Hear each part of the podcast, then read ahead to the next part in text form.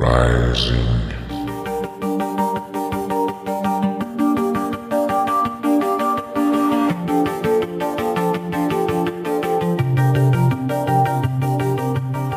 Hallo und willkommen zu einer neuen Episode des Drachentöter Podcasts. Ich bin Mike und heute habe ich Alex, den Autor von Rising, einem Science-Fiction-Rollenspiel, zu Gast. So, und los geht's. Hallo, äh, ich bin der Alex. Ich bin 37, bald 38 Jahre alt, komme aus dem schönen Hessen. Ähm, ich hoffe, das sagt jedem was. Das ist in Deutschland.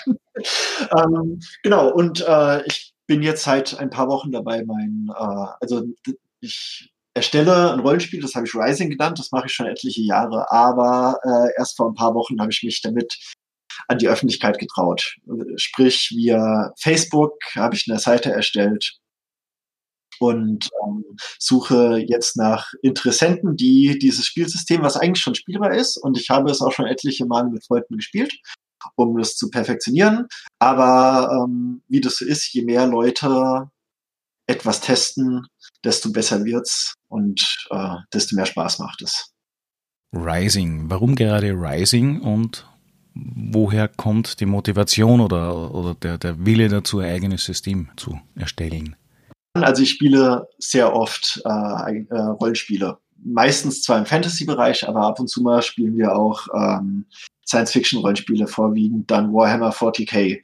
Und es gab ein paar Punkte in diesem Spiel, die mich immer ein bisschen gestört haben. Erstmal, dass ähm, Orks und Elfen, die gehören für mich eher in so ein Fantasy-Setting und nicht in so ein Science-Fiction-Setting. Und ähm, es hat mich die ganze Zeit immer gestört, dass die Technologie sich in diesem Universum nicht weiterentwickelt weil es dann teilweise dann Tech-Heresie ist und äh, die, die Menschheit äh, steht mehr oder weniger gerade still. Die Schiffe, die benutzt werden, die Technologie, die benutzt wird, sind teilweise über 1000 Jahre alt, wenn es reicht. Und für mich war ein Science-Fiction-Setting immer etwas, also es sollte etwas Moderneres darstellen. Eine Gesellschaft, die in der technologischen Blüte ihres Lebens steht, die ständig neue Technologien rausbringt, die vor dem Problem einer größer werdenden Gesellschaft steht, was natürlich mit internen Konflikten, aber auch mit den Versuchen, diese Konflikte irgendwie zu regeln. Und deswegen dachte ich mir, ich kann mich jetzt über äh, Warhammer aufregen, künstlich aufregen, weil das Spiel macht mir schon Spaß.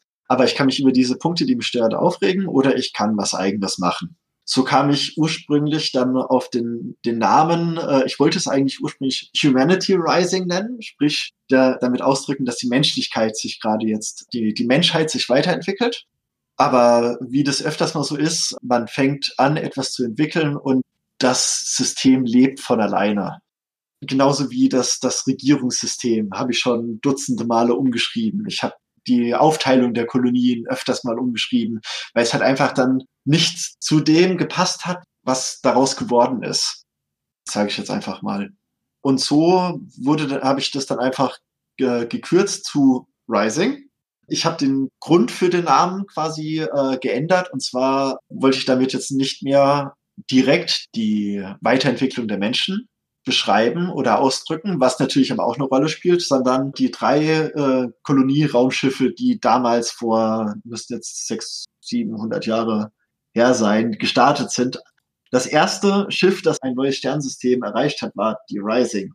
Das ist jetzt mehr oder weniger so der, der Hauptnamensgeber, weil natürlich auch also der technologische Fortschritt damit auch gemeint ist. Das heißt, ziemlich weit in der Zukunft von dem jetzigen Standpunkt aus gesehen, wie hat sich die Menschheit von dem Zeitpunkt, wo wir jetzt uns befinden, zu dem Zeitpunkt, wo dein Spiel spielt, sich verändert und über welchen Zeitraum?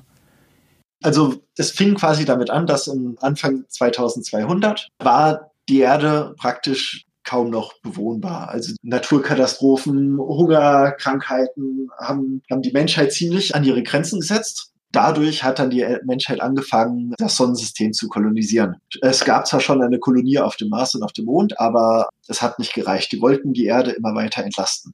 Und es gab auch dann den Plan, drei riesengroße Raumschiffe zu bauen und einfach auf gut Glück, weil die Menschheit war beflügelt quasi durch, äh, durch die Erfolge, die sie in der Kolonisierung dann gemacht haben, also die Technologien, die dadurch entwickelt wurden, um neue Monde und Planeten zu kolonisieren. Das hat quasi so einen Höhenflug verursacht und die Menschen haben dann gesagt, okay, gut, wir bauen jetzt Generationsschiffe mit den Ressourcen, die wir haben und schicken viele unserer Rasse zu Sternen, die wir uns ausgesucht haben, wo die danach aussehen, als könnte da ein tauglicher Planet sein. Das war natürlich eine gut Glückaktion, aber sie haben die, die Leute gefunden und dadurch sind, dann sind sie aufgebrochen. Das war quasi der, der Startschuss für, äh, für die Menschheit als äh, interstellare Spezies. Es hat 200 Jahre gedauert und es wäre wahrscheinlich noch mehrere hundert Jahre weitergegangen, wenn nicht die ersten Freunde der Menschen dann plötzlich aufgetaucht werden. Und zwar habe ich dann äh, eine Rasse quasi eingeführt, die erste verbündete Rasse der Menschen. Also es gibt, glaube ich, 14 Rassen insgesamt, von denen wir mit vier verbündet sind. Dann gibt es ein paar neutrale und ein paar, die halt einfach eher die feindseligeren sind. Die haben die Menschen dann als interstellare Rasse ein bisschen unter die Arme gegriffen. Sprich, die haben die Überlichttechnologie denen gegeben. Sie haben Anti also sie, die künstliche Gravitation, die ganzen Sachen, die du halt brauchst, um dich im Weltall aufzuhalten. Das heißt, es hat an und für sich dann einen Innovationsschub gegeben, der noch nie in dieser Form da gewesen ist. Genau, ja. Wer weiß, wann die Menschen äh, von alleine drauf gekommen werden.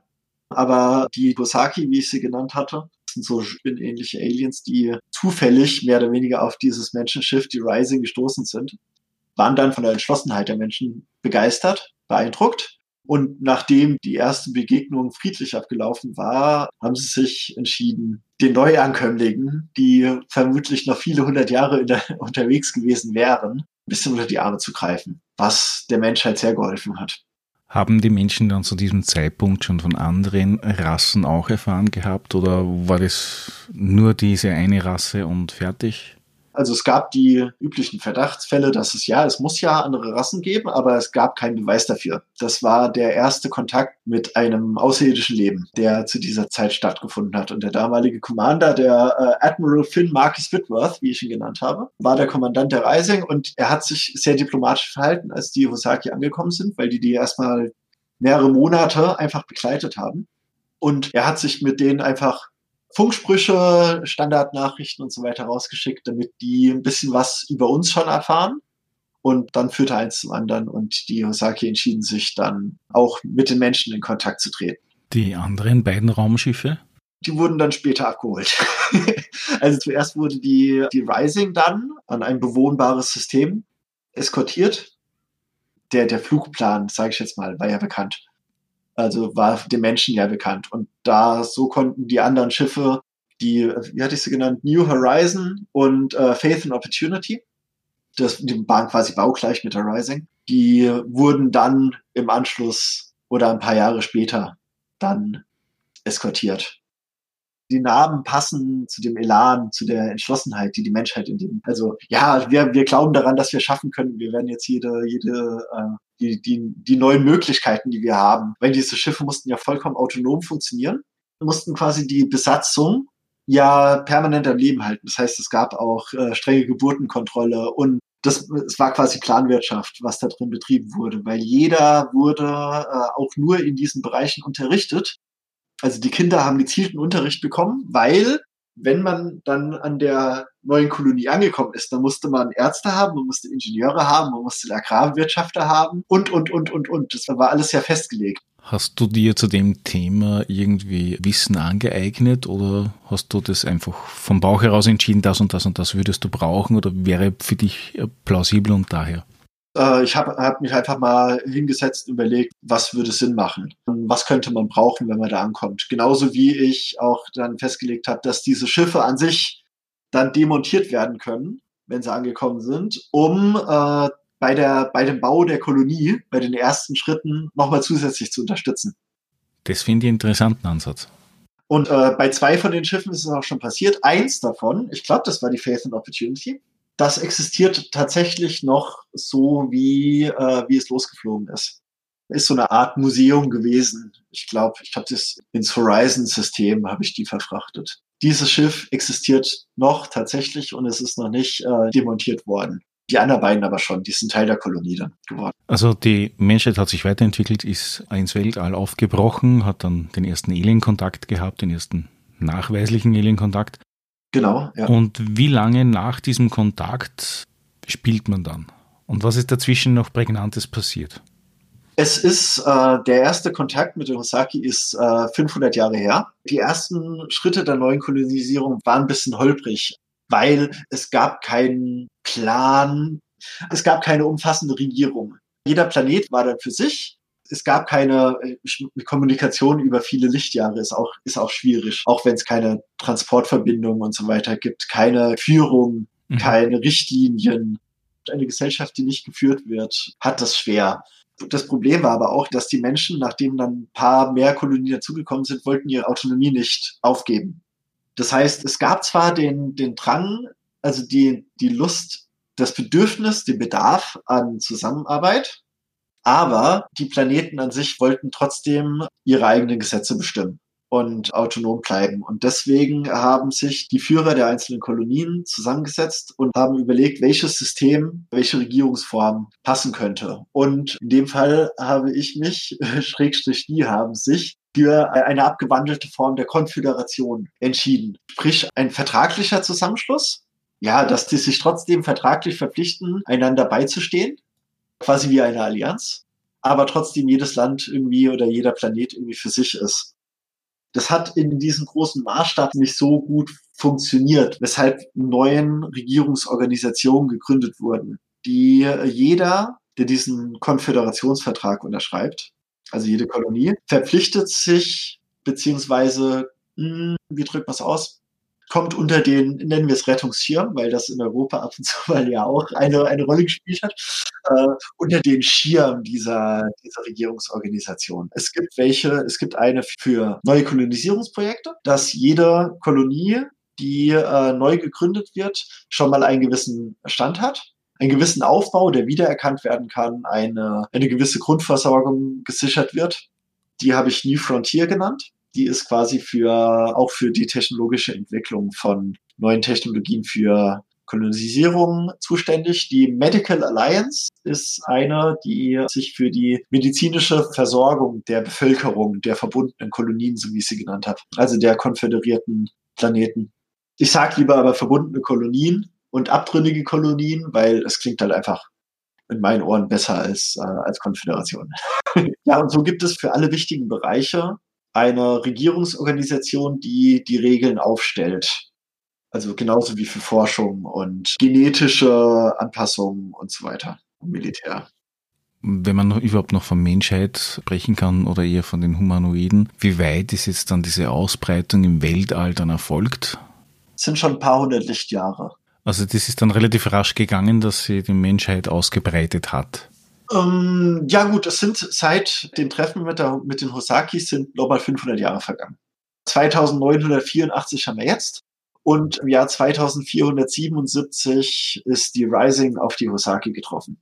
Genau, vier Jahre später haben, hat die Menschheit den FTL-Antrieb und die künstliche Gravitation und Langstreckensensoren.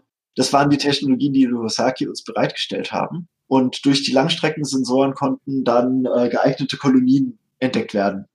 Das heißt aber auch, eine Kolonie kann sein ein riesengroßer Planet und es ist ein Gebäude mit vier, fünf Personen drauf.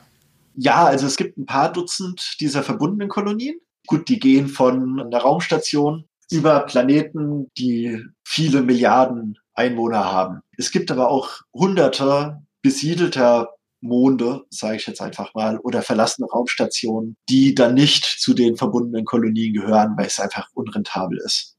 Ich sage nur das deswegen, weil es ja gerade bei Star Trek zum Beispiel ja oft das Thema ist, es gibt ein System mit 400 Planeten und darauf befindet sich genau ein Planet, der halbwegs benutzbar ist und genau dort auf dem riesengroßen Planeten ist meistens nur ein kleines Gebäude mit zwei bis fünf Wissenschaftlern und fertig.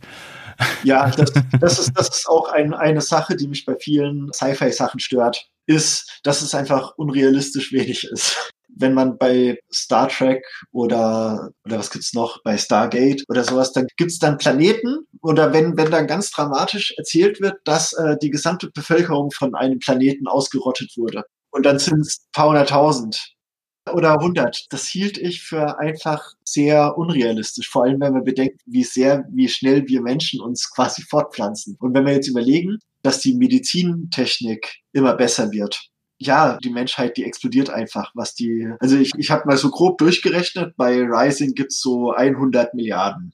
Ein bisschen, ein bisschen mehr als 100 Milliarden Menschen. Manche Kolonien, die haben nur, also manche zum Beispiel, es gibt ein paar wissenschaftlich genutzte Kolonien, die haben dann, zeige ich jetzt mal, nur 80.000 Einwohner, die halt alle Wissenschaftler sind, weil dieser Planet einfach sehr ungeeignet ist für anderes Leben.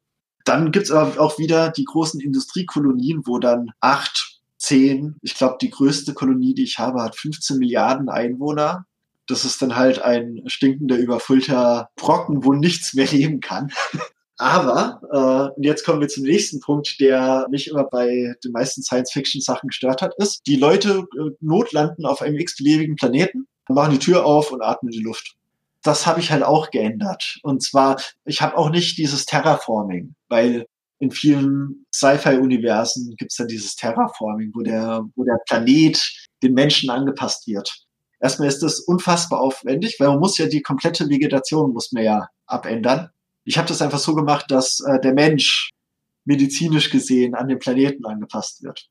Sprich, es, es gibt Inhalatoren, die man kaufen kann, die gewisse Schadstoffe aus der Luft filtern entweder man atmet sie ein oder man kriegt Injektionen oder sowas. Und die Hälfte der Planeten sind sowieso nicht bewohnbar. Die sind dann komplett, ähm, also die Menschheit lebt dann quasi in Gebäuden.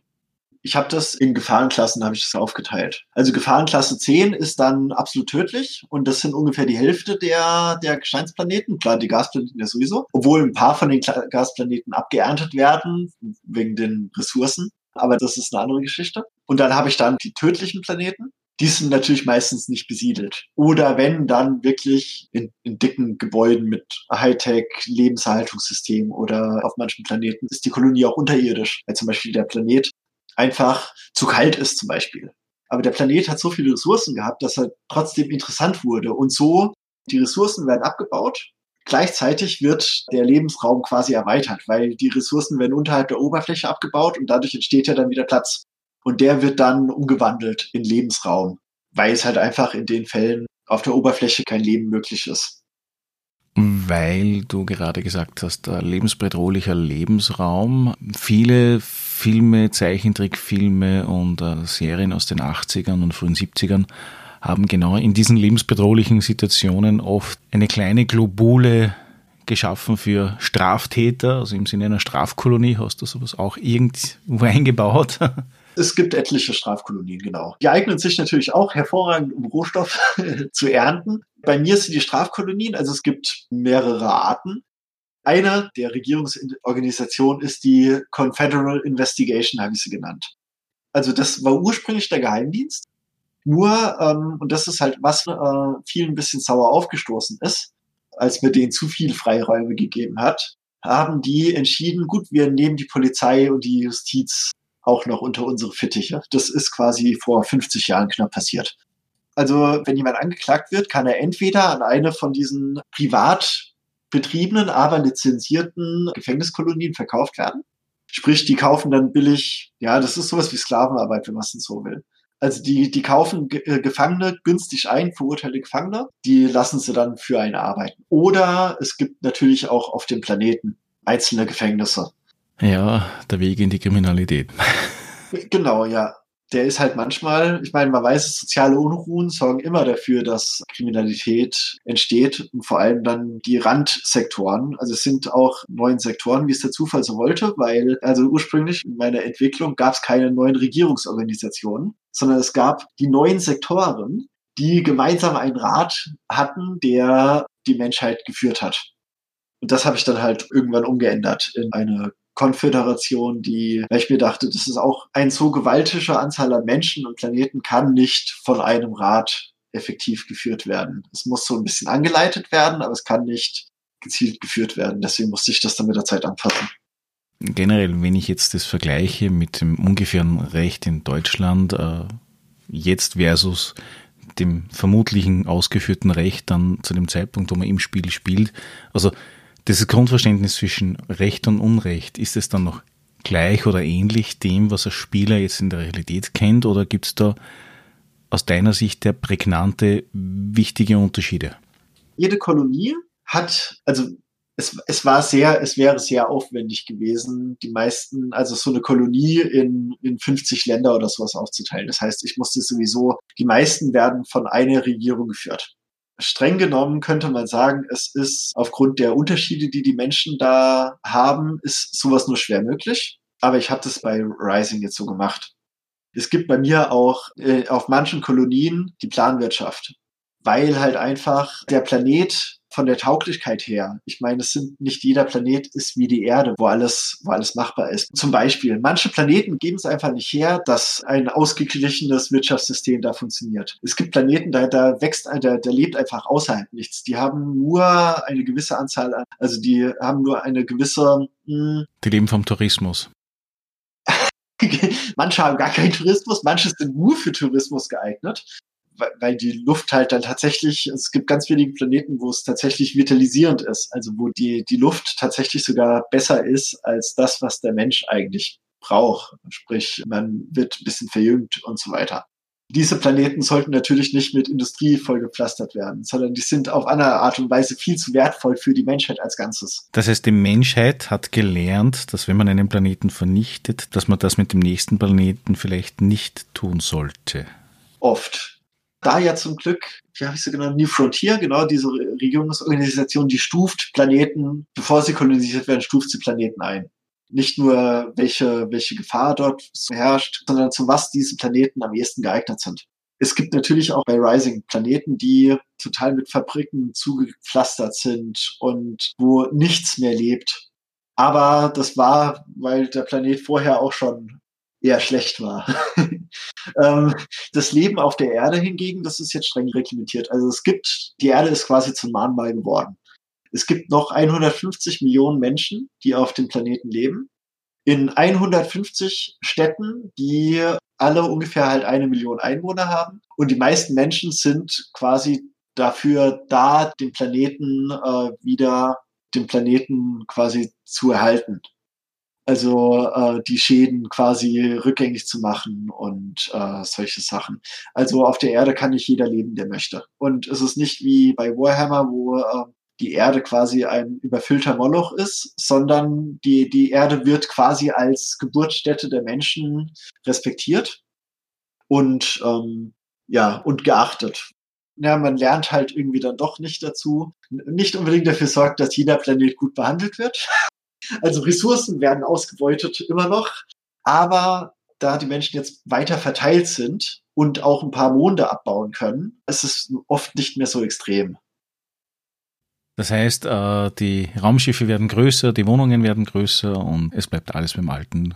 Aber es macht nicht mehr so viel her wie auf der Erde, weil es ist viel mehr verteilt im, im Weltraum. Bei den Raumschiffen, da kommt es drauf an. Also Raumschiffe wurden, nachdem ähm, diese FTL, also die Faster Than Light Antriebe, äh, entwickelt wurden und Antigravitationsplatten, wurde Raumreisen immer mehr zum, zwar nicht Massenprodukt, aber auch für leistbar. Genau, also in Anführungsstrichen leistbar. Also der, der normale XY-Bürger wird sich kein Tiefenraumschiff leisten können. Aber Unternehmen können sich Tiefenraumschiffe leisten. Die fangen dann so bei 80 Millionen Bits oder sowas an. Aber er kann sich den Flug von A nach B in der Regel leisten. Genau, ja. Äh, was natürlich, da kommen wir zu einer nächsten Regierungsorganisation, dadurch, dass Raumschiffe jetzt theoretisch für den Massenmarkt in Anführungsstrichen tauglich wurde, also Massenmarkt wie Sportwagen heute. Und es wurde, ich meine, man, kennt es ja auf der Erde von jetzt. Ja, Konkurrenz sorgt für Qualitätsdumping. Das hat dafür gesorgt, dass äh, auf interstellaren Reisen viel schiefgegangen ist es gab halt einfach immer mehr Unfälle, weil die Technologie halt möglichst billig zusammengeklatscht werden sollte. Wodurch dann die, ich habe die Organisation dann United Fleet Operations genannt, dass die Abkürzung UFO ist. Äh, sprich, sprich, UFO ist reiner Zufall. Das war, ähm, ja, genau. Ein Schelm, der Böses dabei denkt, ja. genau, genau, ja. Und die sorgen für Raumfahrtstandards. Die vergeben auch Lizenzen an Werften, an, an Produzenten, die Tiefenraumschiffe herstellen dürfen. Das darf quasi nicht jeder. Weil einfach um Unfälle ein bisschen zu reduzieren. Apropos darf nicht ein jeder. Ich vermute mal, dass das Tragen einer Waffe äh, genauso gehandhabt wird. Es darf grundsätzlich jeder eine haben, aber keiner tragen oder so, so wie es aktuell auch in Europa ist, größtenteils. Also grundsätzlich Waffenbesitz ist erlaubt mit bestimmten Berechtigungen. Es kommt aber darauf an, wo man ist. Es gibt ja neun Sektoren, von denen aber, welche sind sie? Der Habitat, Pegasus und äh, Victoria-Sektor. Die sind quasi im Inneren des menschlichen Territoriums. Da gibt's relativ wenige feindliche Übergriffe, da ist die Moral gut, weil das sind die, die, die Versorgungswege zu diesen Kolonien sind dann einfach viel besser, weil die, die sind nicht irgendwie am Rand des Territoriums, wo sie quasi nur von einer Seite versorgt werden können. Sie sind quasi durch die anderen Sektoren von feindlichen Übergriffen geschützt. Also vergleichbar wie das Mitteleuropa heute. Könnte man so sagen. In der Mitte ist alles schön. Natürlich extrem gesagt, aber es ist tatsächlich so. Je weniger Gefahr für die Bevölkerung von außen ist, desto strenger sind natürlich dann die, die Waffengesetze. Je weiter außen, wenn man direkt am Feindesterritorium sitzt, dann hilft es den Militärs teilweise auch, wenn die Bevölkerung zurückschießen kann, sage ich jetzt einfach mal. Ich meine, klar, am liebsten ist es, wenn sie sich dann in Schutzbunkern irgendwie verstecken und die Flotten, die dann halt im Orbit um die Kolonien teilweise sind, den blutigen Kram erledigen. Aber wenn man die Wahl hat zwischen einer Bevölkerung, die einfach niedergemetzelt wird, weil sie sich nicht verteidigen kann, und einer, die, die auch mal zurückschießen kann, dann gerade in gefährdeten Regionen nimmt man dann doch lieber die, die sich auch wehren können. Gibt es Schwierigkeiten oder ähnliche Dinge wie Terrorismus oder starke Unzufriedenheiten innerhalb der Kolonien? Gibt es da irgendwas, was, was einen Brennpunkt darstellt? Klar, die, ich nenne es jetzt mal die handelsübliche Kriminalität, gibt es natürlich. Ähm, überall, wo Armut ist, gibt es natürlich Kriminalität und Unzufriedenheit. Es gibt aber äh, natürlich Piraten, es gibt Terrororganisationen und Aufständige. Es gibt quasi zwei Terrororganisationen, die momentan noch, ich werde noch ein paar hinzufügen, die ich eingebaut habe. Das ist einmal Purity. Und wie der Name schon andeutet, das sind quasi die Rassisten. Paradoxerweise, wie es bei vielen rassistischen Organisationen ist, die Menschheit wäre nicht da, wo sie jetzt ist, ohne Aliens. Aber das können die ja getrost ignorieren oder ignorieren sie zumindest gerne. Ähm, Purity möchte die Einflüsse außerirdischen Lebens aus den Kolonien verdammen ist jetzt, Moment, ich muss mal gucken, äh, 2536 gab es die ersten, äh, die ersten Anzeichen. Also es ist auch schon eine Weile her, aber das war dann immer eher unkoordiniert. Und jetzt gibt's mehr als eine Million zu allen bereite Mitglieder. Dutzende, Moment, wenn man bedenkt, dass es über 100 Milliarden Menschen gibt, dann sind eine Million zu allen bereite Mitglieder relativ wenig. Äh, Dutzend, Dutzende Millionen gemäßigte Sympathisanten gibt's die stören halt mit Anschlägen oder sowas, aber ja. Und es gibt die New Colonial Alliance, habe ich sie genannt, die gegen die Allmachtstellung äh, der Regierungsorganisation vorgehen möchten, weil diese Organisationen einfach inzwischen zu viel Macht haben und es auch immer wieder mehr Zensur gibt. Und wenn die Regierung sich in die Belange von einzelnen Kolonien quasi einmischt, die Gesetze selbst schreibt und jeden verhaften kann, den sie möchte, dann sorgt das natürlich für Unmut. Das heißt, eine Handvoll Menschen spielen Diktator in den Augen anderer. Genau, ja. Also ich habe das bei Rising extra offen gelassen. Es gibt bei, bei Rising nicht gut und nicht böse. Also die Regierungsorganisationen, die haben, ja, sie haben de facto zu viel Macht. Ja, sie nutzen diese Macht auch äh, öfters mal aus. Bei manchen ist es ungerecht. Also es gibt gerade viele Grenzregionen, die zum Beispiel ehemalige Gebiete der Menschen sind, die aber von irgendwelchen Aliens erobert wurden oder einfach zerstört wurden. Da leben zum Beispiel auch noch manchmal Menschen, teilweise auch richtig viele. Die werden, die fühlen sich natürlich im Stich gelassen. Sprich, die Regierung meint es gut, sie tut auch viel Gutes, aber es ist natürlich, es ist einfach nicht alles gut, was sie macht, sondern es entsteht auch viel Ungerechtigkeit. Also aus der Sicht her, wie ich jetzt empfinde, würde ich sagen, das System für sich ist das Problem. Genau. Also es könnte ruhig mal überarbeitet werden. Äh, ich meine, streng genommen, es läuft halt schon etliche hundert Jahre so. Es hat sich immer mehr Macht dazu geeignet. Ich meine, die Medical Alliance, zum Beispiel, die jeder Bürger der Konföderation, jeder, der auf einer verbundenen Kolonie geboren wird, kriegt einen ID-Chip implantiert. Und dieser ID-Chip beinhaltet einfach alles. Alle Informationen, die für diesen Menschen irgendwie zur Verfügung stehen. Der ID-Chip, genau, der hat, führt ein medizinisches Register mit medizinischer Vorgeschichte, Unverträglichkeiten, registrierte Krankheiten, bekannte Immunitäten, genetische Besonderheiten. Das Potenzial für Missbrauch halt dahinter. Ne? Berufliche Informationen, dein Strafregister, Vorstrafen, bisherige Haftstrafen und so weiter, Status von Waffenlizenzen, Einstufung der Gewaltbereitschaft. Das sind viele Sachen drin, die, die theoretisch für was Gutes genutzt werden können, aber auch viel Potenzial für Missbrauch haben. Genauso wie de deine ganzen Finanzen, dein als sicherheitsnutzbares Eigentum, bisher getätigte finanzielle Transaktionen, Zahlungsmoral, Kreditwürdigkeit, alles wird auf diesem Chip gespeichert. Das wird bei der Geburt äh, in den Arm quasi implantiert und verwächst mit der Zeit mit den Knochen. Sprich, der ist dann drin. Permanent mit Energie durch Bewegung wird er mit Energie versorgt, also die Daten gehen nicht verloren.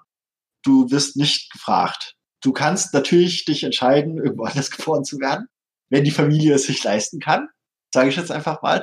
Aber das Problem ist, auf den verbundenen Kolonien wird es auch ungern gesehen, wenn du keinen Chip hast. Also das klassische Shadowrun-Thema. Mhm. Na, bei Shadowrun ist im Prinzip genauso, bist, hast du eine ID, also sprich, bist du eine, hast du eine offizielle Nummer, dann steht dir die Welt offen, hast du keine, existierst du nicht und hast keine Ansprüche auf irgendwelche Dinge in Wahrheit. Bei Rising war es auf jeden Fall schwieriger, wenn du irgendwo auf den Planeten kommst. Kann es natürlich sein, dass deine ID erstmal gecheckt wird, beziehungsweise wird es oft passieren. Du musst dir da halt eine, ich meine, du wirst nicht direkt verhaftet, wenn du keinen Chip hast aber es wird nicht gerne gesehen. Du kannst keine offiziellen finanziellen Transaktionen machen, weil es wird über den Chip bezahlt, direkt versteuert und so weiter und es gibt kaum Bargeld. Bargeld ist halt eher dann was für diese zwielichtigen Geschäfte. Das heißt eher dann Zigaretten tauschen, Munition tauschen, solche Dinge dann. Ja gut, also es gibt Bargeld, aber in seriösen Geschäften wird es halt nicht es ist halt einfach, ich meine, man merkt es ja auch in der jetzigen Welt, das ist, wandert immer mehr zum Ta Kartenzahlen ab. Und so ist es bei Rising auch, nur halt ein gutes Stück weiter. Klar, es gibt auch manche Kolonien, wo mit Absicht Tauschhandel betrieben wird. Das ist, wenn viele Rassen zusammenkommen und die meisten andere Rassen haben ja nicht unsere Währung. Es hat sich zwar als, äh, als gängiges Zahlungsmittel, können Edelsteine, sage ich jetzt mal, gehandelt werden. Aber natürlich gibt's die menschliche Währung, gibt's nicht Nochmal zurückzukommen zu diesem ID-Chip. Äh, das bedeutet aber auch, dass Leute sich das, das Teil rausoperieren lassen würden, wollen, werden, speziell wenn sie dann Piraterie oder ähnliches betreiben oder die Vorstrafen zu intensiv waren. Also wenn man sich dann irgendwann entscheidet, ich meine, klar, manche machen das bestimmt auch einfach nur zum Trotz, die sich dann einfach sagen, nö, ich bin gegen das System, ich reiß mir jetzt dieses, lass mir dieses Ding aus dem Armknochen äh, entfernen wird natürlich auch nicht gern gesehen, aber die Medical Alliance, die hat natürlich genetische Informationen von jedem Bürger, der schon mal registriert war. Inwieweit hast du das bedacht oder, oder den Gedanken fortgesponnen, dass du sagst, okay, es wäre möglich, dass du dir eine gefakte ID einsetzen lässt? Oder gibt es da irgendwas in der Richtung, irgendeine Ansätze dafür? Also ich habe eine Regelung entwickelt, die besagt, dass äh, wenn es Versuche gibt, die Daten zu manipulieren, dann schaltet sich der Chip automatisch ab und lässt sich nur noch durch die Confederal Investigation, also die, die Polizei, wieder reaktivieren. Es wird quasi gemeldet, dass es diesen Manipulationsversuch gibt. Du wirst quasi, also der Chip wird dann deaktiviert und du musst ihn dann quasi wieder freischalten lassen, wobei du natürlich, also diese Chip-Fälschung wird natürlich nicht gerne gesehen. Es war für mich nur relevant, inwieweit die Technologie fortgeschritten ist, um solche Fälschungen oder Adaptionen aufzuspüren oder ausschließen zu können, dass die Leute entweder zu eingeschüchtert sind, dass sie das, den Versuch wagen oder definitiv wissen, okay, es führt kein Weg zurück und das war's. Das ist ein guter Punkt. Also, wie gesagt, die, die Medical Alliance hat ja genetische Informationen über jeden Bürger, der in der Konföderation geboren wurde. Wie es ist, einen Chip zu fälschen, da muss ich nochmal überlegen. Ich habe jetzt erstmal nur wegen Manipulationsversuchen. Ohnehin meldet der ID-Chip jeden Manipulationsversuch sofort an die Trading Company, okay, also an die Regierungsorganisation, die für den Handel und äh, sowas zuständig ist. Das heißt, egal wo ich bin im Universum, er würde einen Funkspruch absetzen überall da, wo man Zugriff aufs Netzwerk hat. Also ähm, ja, das ist, ist so eine Kommunikationssache. Also es gibt zwei Arten der Kommunikation, äh, der interstellaren Kommunikation. Die eine ist halt ähm, für jeden verfügbar, dauert halt natürlich ein bisschen länger. Und der Trick ist, je länger die, äh, je mehr Informationen geschickt werden, desto länger dauert das, die Informationen durchs Weltall zu schicken. Also ich habe da, ich habe da dieses Tachyonen Ding aufgegriffen. Und Tachyons sind ja, je weniger Energie Tachyonstrahlung hat, desto schneller ist er. Und äh, so habe ich das auch auf die Kommunikation quasi umgemünzt. Die erste, ich habe es Blue Shift genannt, sprich diese Blauverschiebung, wenn äh, Licht auf einen zubewegt. Ich glaube, das ist ja genau, da wird's blau, genau, ja. Da ist, je weniger Informationen man schickt, desto schneller ist er da. Und es gibt dann noch Spine, eine viel schnellere. Also es benutzt einfach eine bessere Kompressionsrate. Ist natürlich dann aufwendiger und teurer. Ist, kann, kann, das kann sich halt nicht jeder leisten. Aber so ist die Information wesentlich schneller unterwegs. Du kannst überall auf das Netzwerk zugreifen, wo ein Computer ist. So gut wie überall ist ein Computer. Und Zugriff zu einem dieser beiden Telekommunikationsarten. Ich wollte es vermeiden, dass alle plötzlich so reden können wie wir und so aussehen wie wir, nur dass sie halt längere Ohren haben. Oder spitzeres Kinn oder längere Haare. Oder, oder spitzeres Kinn, genau. Und oh, du bist äh, ein total absurder Alien, weil du Falten auf der Nase hast.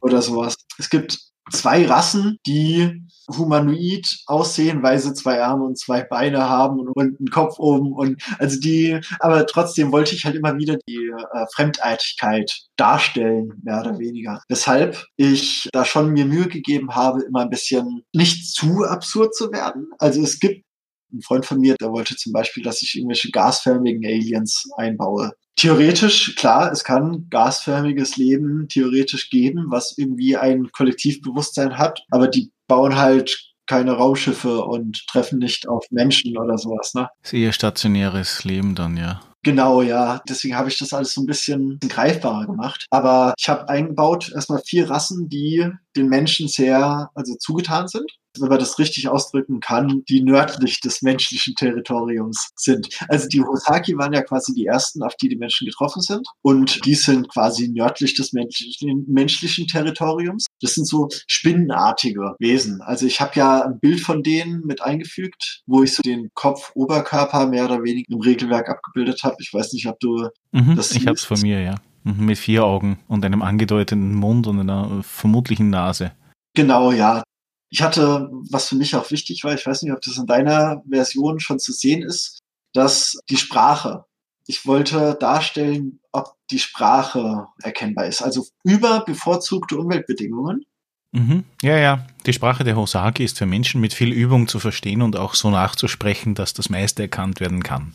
Genau, ja, weil es ist einfach unrealistisch, dass man jede Aliensprache lernen kann. Allein von anatomischen Gesichtspunkten her. Mhm. Das war einer der Punkte, die für mich das System sehr interessant gemacht haben, weil nicht jedes Universum hat einen Babelfisch.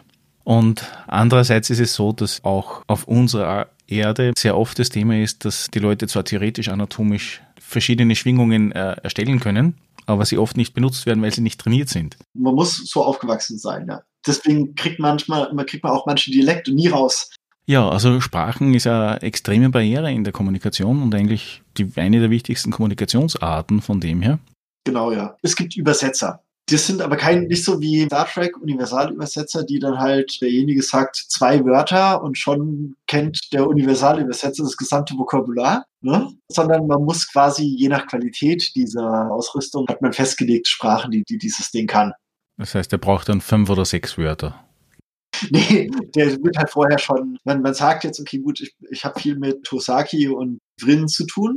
Ich möchte diese zwei Sprachen auf jeden Fall in diesem Übersetzer drin haben. Und dann kriegt man mit, was die so reden. Aber es ist nicht so wie dieses Star Trek-Ding, was einfach alles direkt sofort kann. Weil es muss ja irgendeine Barriere geben. Also man muss ja immer noch darstellen, dass es komplett andere Lebensformen sind.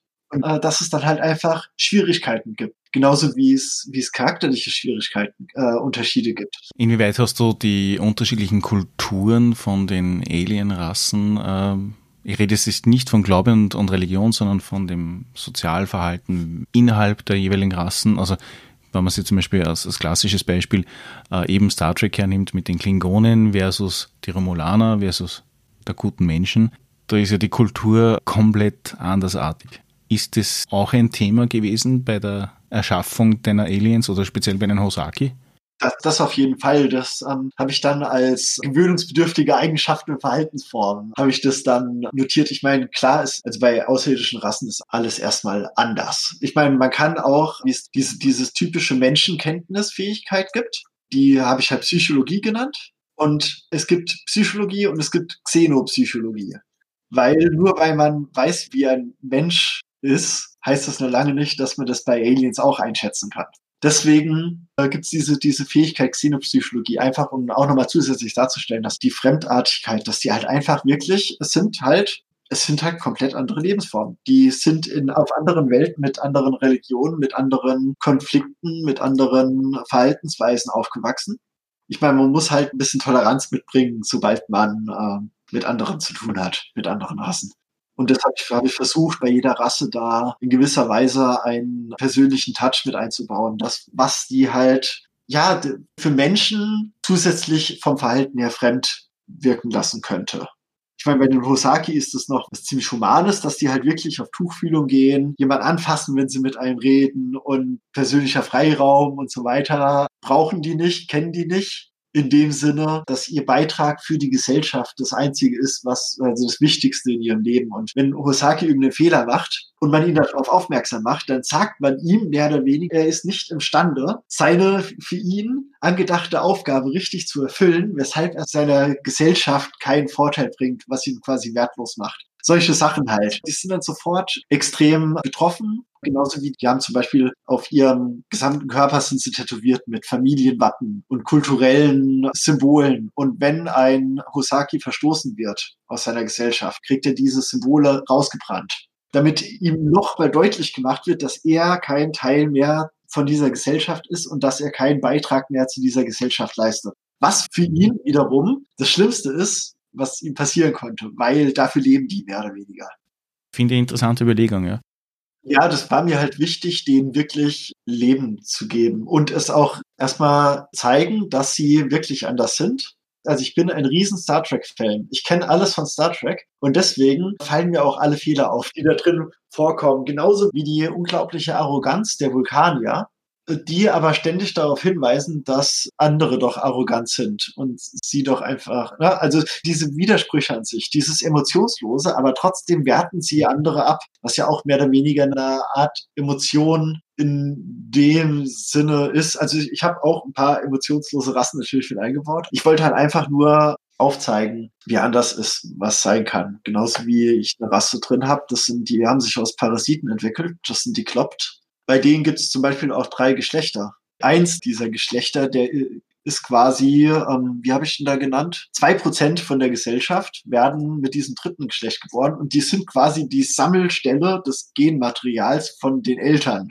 Sprich, es gibt zwei Elternteile, die in diesen, nennen wir den Katalysator, weil äh, die Übersetzer konnten kein anderes Wort dafür finden, das Genmaterial eingeben und der brütet quasi die Kinder aus eine theoretische Königin, ohne dass man Königin ist. Die, die mischen die Gene zusammen. Eine Königin gibt ja Teil ihres Genmaterials an alle weiter. Und diese Katalysatoren, die werden quasi dafür benötigt. Die geben zwar kein Genmaterial dazu, aber sie werden dafür benötigt, diese Baby kloppt auszubrüten. Die quasi, das sind auch eine der kleinsten Rassen. Also die Nachkommen sind fünf Millimeter kleine Nachkommen, quasi 20, 40, von denen fünf bis zehn überleben. Und es sind auch eher so Parasitenartige. Die können sich zum Beispiel auch, eigentlich wollte ich mich davon distanzieren, aber die können sich zum Beispiel an das Nervensystem von anderen anpflanzen und die mehr oder weniger steuern nach kurzer Eingewöhnungszeit. Das ist quasi ein Überbleibsel deren Parasitenzeit. Ist, ist, ist quasi diese Fähigkeit. Sie benutzen sie nicht gerne, nur in äußersten Notfall. Sie werden auch nicht gerne Parasiten genannt,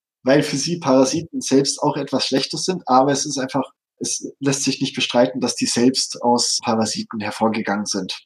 Eine andere Rasse, die gehen zum Beispiel eine Bindung mit einem Seelentier ein. Das ist auch so eher so eine, also die sind, ähm, ja, nennen, nennen wir sie eine druidische Rasse. besseres Wort fällt mir dazu jetzt nicht ein. Und in ihrem Jugendalter begehen die quasi eine, eine Seelenverbindung mit einem Tier ein die bleibt dann auch für den Rest des Lebens bestehen. Und das ist halt wirklich eine enge Verbindung und die können mehr oder weniger auch ihre Gedanken hören. Und wenn einer stirbt, stirbt der andere kurzzeitig auch danach und so weiter. Also solche, solche Sachen. Oder irgendeine Rasse, die komplett genetisch manipuliert wird. Also die züchten sich einfach alles, was sie brauchen. Da gibt's auch kein äh, normal geboren werden, sondern wir brauchen, äh, wir brauchen einen, der Lasten schleppen kann. Dann züchten wir jetzt einen starken, so ungefähr. Oder die fliegen auch mit lebenden Schiffen durch die Gegend. So, so wie fast, äh, ja, ich würde es jetzt nicht ganz mit den Tyranniden vergleichen aus Warhammer, aber es ist einfach der beste Vergleich. Und die sind aber auch eher neutral, wollen niemandem irgendwas Böses, aber sie verteidigen sich halt, wenn sie sich verteidigen. Du hast vorher mal angemerkt, du hast circa 14 oder 15 von diesen Alienrassen mehr oder weniger mhm. implementiert. Ja. Wie viele davon sind jetzt pro Mensch und wie viele enthalten sich und wie viele sind existenziell dagegen? Vier sind Verbündete, vier sind neutral und der Rest ist äh, quasi mit den Menschen verfeindet oder einfach so fremdartig, dass sie gar nichts mögen. Nochmal sieben, die quasi mit den Menschen im Krieg sind oder offene Abneigung. Bedeutet es, dass die an allen Ecken und Enden des menschlichen Raumes äh, sitzen und einfach nur jederzeit äh, angreifen würden oder einfach aktiv Krieg führen? Also es gibt ein paar, mit denen führen wir aktiv Krieg, ja. Zum Beispiel die Boa, da gab es so eine Riesenschlacht, die erst fünf Jahre her ist, wo eine Bündnis aus Susaki-Ataten, Vrin und Menschen, die gerade so zurückschlagen konnten, gab zwar Milliarden Verluste und wird noch eine Weile dauern, bis wir uns davon erholt haben, aber der Krieg ist quasi pausiert, der ist noch nicht vorbei. Es gibt die Beltara, die quasi einfach alles hassen und äh, unterjochen wollen, was nicht sie selbst ist. Die kommen eher aus dem Süden. Gibt auch die Far, die mehr oder weniger auch aus dem Westen kommen, wie die Boa, aber also das sind, das waren die, die drei Rassen, mit denen man sagen könnte, da ist aktiv ein Krieg. Beziehungsweise da gibt's keine Freundschaft whatsoever. Und ein paar andere, dann, denen sollte man einfach nur nicht zu nahe kommen. Also klar, es gibt in den Randregionen gibt's äh, ständig die Gefahr von Überfällen, aber das ist meistens nur diese drei Rassen. Die Aussicht aus aktueller Sicht, dass sich noch eine Spezies verbünden würde, ist äh, eher nicht gegeben, wenn ich das jetzt so richtig raushöre. Es gibt die TASEC. Nach dem Kennenlernen gab es einen äh, ein Technologieunfall. Die Menschen wollten, also Tasek und Menschen, die waren erstmal so ein bisschen gut, weil die Tasek auch mit dem Hosaki befreundet sind. Die Technologie dachten sie, ja, die können wir irgendwie kombinieren. Aber ja, das ist auch ein wichtiger Punkt. Technologie ist äh, fast nie miteinander kompatibel. Die, die meisten benutzen nicht einmal Strom, wie wir es kennen, sondern halt andere fremdartige Sachen. Das war mir auch wichtig, da auch noch, auch technologisch gesehen, äh, auf die Fremdartigkeit also hinzuweisen es gibt auch äh, Energieformen, die nur in dem jeweiligen Planetensystem funktionieren würden oder könnten, weil dort die Energiequelle ist, oder ist es eher rasse- und volkbezogen? Wir haben die elektrische Spannung so entdeckt, wie wir sie entdeckt haben, und die speisen ihre Geräte durch etwas, was sie zum Beispiel vorher entdeckt haben. Oder sie haben die Energieproduktion irgendwie weiterentwickelt und benutzen nicht mehr Spannung, wie wir sie kennen, sondern was anderes. Mir war jetzt nur wichtig im Sinne von, äh, dass es entweder so abgehoben ist, dass es schon fast wie Magie wirken könnte auf ein technologisch niederes Volk oder ob das einfach eine regionale Energieform ist wie ein Kristall oder so, der nur dort vorkommt. Es gibt zum Beispiel die Tuza, das ist eine aquatisch lebende Rasse. Die haben keinen Strom erfunden. Die haben einen Weg gefunden, anders irgendwie ihre Energie zu produzieren. Das heißt, die Menschentechnologie und die Tuza-Technologie, die könnte man nicht zusammenstöpseln. Es ist einfach eine Fremdartigkeit. Einfach weil die vorher die haben halt kein Schwarzpulver erfunden, sondern haben halt irgendwas anderes benutzt. Und wir Menschen haben halt Schwarzpulver entdeckt. Und genauso haben wir halt den Strom, die elektrische Spannung entdeckt und die haben halt irgendwas anderes. Das Ziel ist äh, sehr gut und ich finde die Grundüberlegung absolut logisch und äh, angebracht von dem. Genau, es hat nichts mit Magie zu tun. Es wirkt vielleicht für manche dann einfach so fremdartig, dass es halt einfach wie Magie wirkt. Ne? Aber es ist keine Magie, es ist einfach Technologie. Technologie, die anders ist als das, was wir kennen. Gibt es abgesehen von diesen offensichtlich intelligenten Rassen und Völkern noch irgendwelche Aliens, wo man sagen könnte, okay, die fliegen halt nicht im Weltraum rum oder sind halt einfach eher sowas wie noch in der Blüte ihrer Jugend als äh, Zivilisation? Ja, da gibt's einige. Der greift aber das Gebot zum Schutz kulturschaffender Lebensformen im frühen Entwicklungsstadion, habe ich das genannt. Das soll quasi verhindern, dass Menschen irgendwelche Aliens finden und ein bisschen Gott spielen. Weil diese Aliens gerade noch in Wüstenstädten leben und dass dann keine Menschen ankommen, denen zeigen, wie sie Pyramiden bauen, gibt es dieses Gebot zum Schutz, der ist ein langes Gebot, ja, aber es, es drückt halt einfach aus, was es ist. Und es gibt dann auch Kriterien, die erfüllt werden müssen, beziehungsweise die darstellen, wenn du gerade das Regelwerk offen hast, unter den Feinden quasi. Da kommt dann das Gebot zum Schutz der kulturschaffenden Lebensform. Und da habe ich ein paar Regeln aufgestellt. Und wenn die gegeben sind, dann müssen sämtliche Informationen über dieses System gemeldet werden. Und ja, es darf einfach keine Interaktion mit diesem. Das ist quasi wie die oberste Direktive bei Star Trek. Ich wollte es jetzt nicht ansprechen, es war einfach zu offensichtlich. Nee, es, ja, aber sowas muss natürlich gemacht werden. Also es, einfach um nicht Gott spielen zu müssen. Da gebe ich auch zu, da habe ich ein bisschen an Star Trek gedacht dabei. Ne, ich finde so eine Regulierung, wie eben die oberste Direktive, sehr gut, wenn sie durchgeführt wird, aber auch sehr gut als Story Arc. Ja, natürlich. Jedes Gesetz wird von irgendjemandem gebrochen. Und was hindert den hinterhältigen, was weiß ich was, daran, dieses System nicht offiziell zu melden? und es einfach als Gott, der vom Himmel kam mit seinem tiefen Raumschiff, dann die Leute zu versklaven oder sowas. Das kann natürlich passieren.